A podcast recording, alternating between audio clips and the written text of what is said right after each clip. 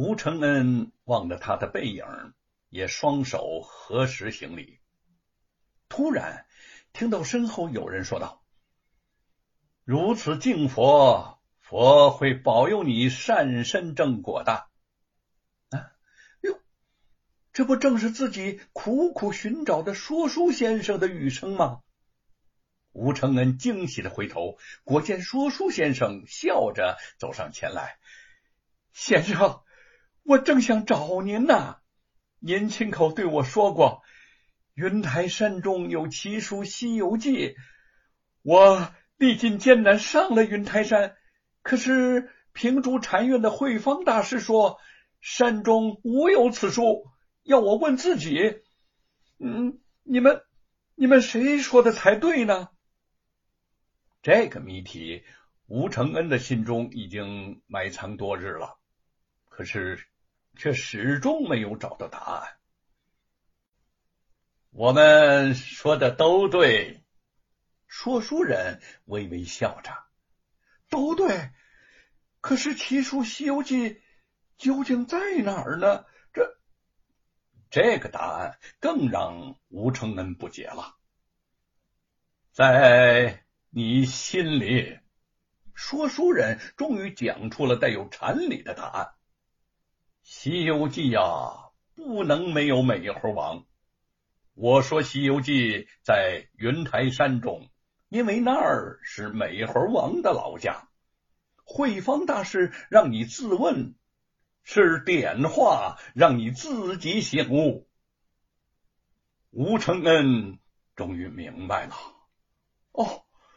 是这样，天下本来没有《西游记》，您和慧方大师想让我以这三个字为名写出这部奇书。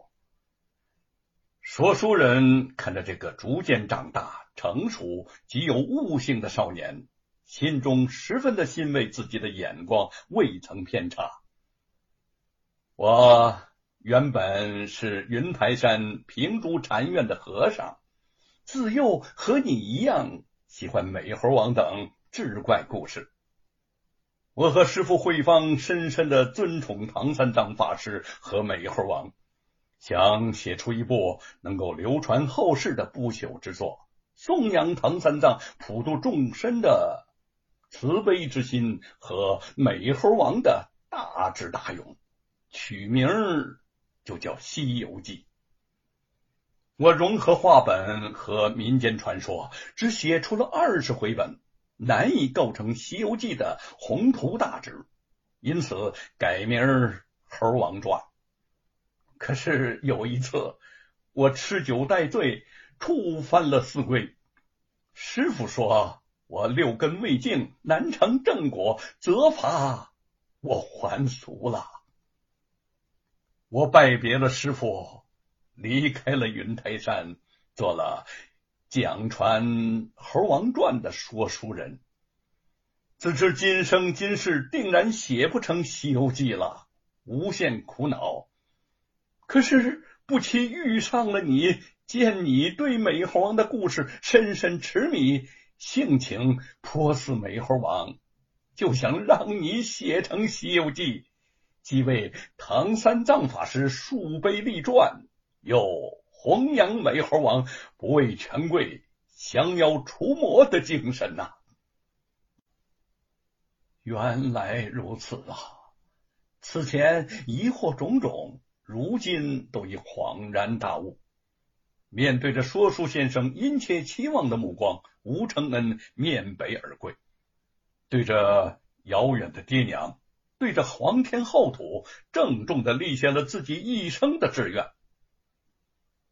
我和美猴王有着不解之缘，我宁肯不做考场上的状元，也要做写书的状元，写成《西游记》这部奇书大书。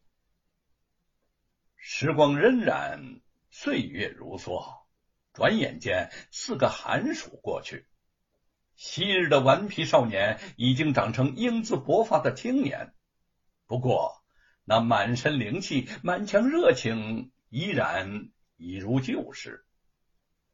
在这四年中，吴承恩把全部的心血都赋予了《西游记》。别人在刻苦攻读四书五经，他却在为搜集整理的美猴王故事增删润色。同窗们练习了一篇又一篇的八股文章，他却在想着要如何的将美猴王的经历写得真实而传神。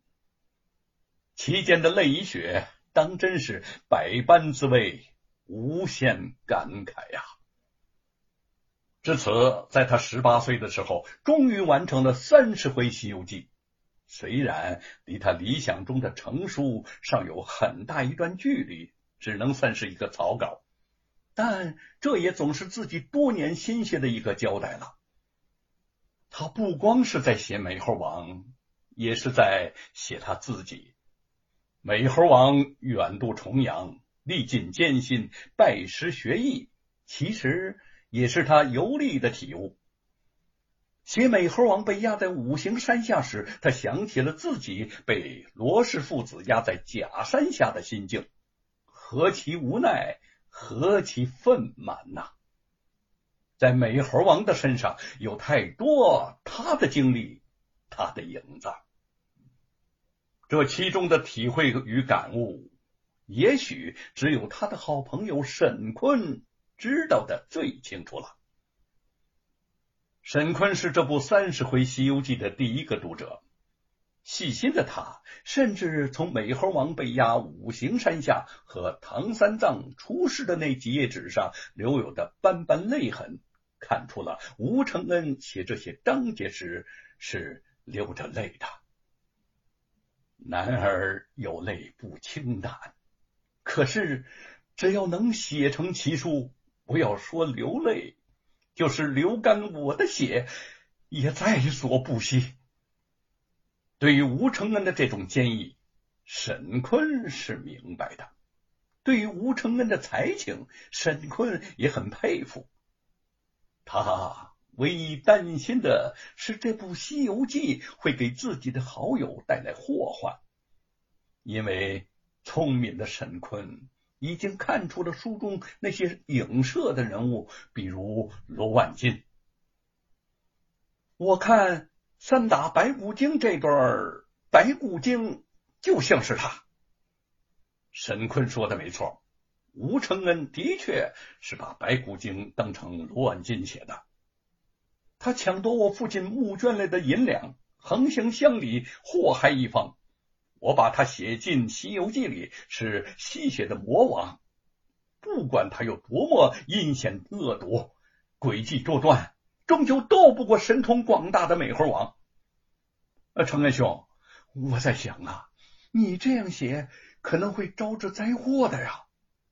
怕招致灾祸，我就不写《西游记》了。我要让美猴王惩恶降魔，保护唐三藏西天取经的故事永世流传。可是，你想过没有，《西游记》故事虽好，行文却非八股，恐怕也很难被人接受啊！沈坤弟，你说错了，我最厌烦的就是一个模式的八股文章。我这《西游记》言语通俗，打破了八股的盘理，我要让天下的人都能读得懂它。让天下的人都能明晓是非、真假、善恶、美丑，这才是我的真意呀！是啊，这是吴承恩和沈坤最大的不同。沈坤要考状元、得功名、做好官，吴承恩却不屑于官场，不介意当一介布衣。只想完成自己的理想，写成他的那部叫做《西游记》的大书。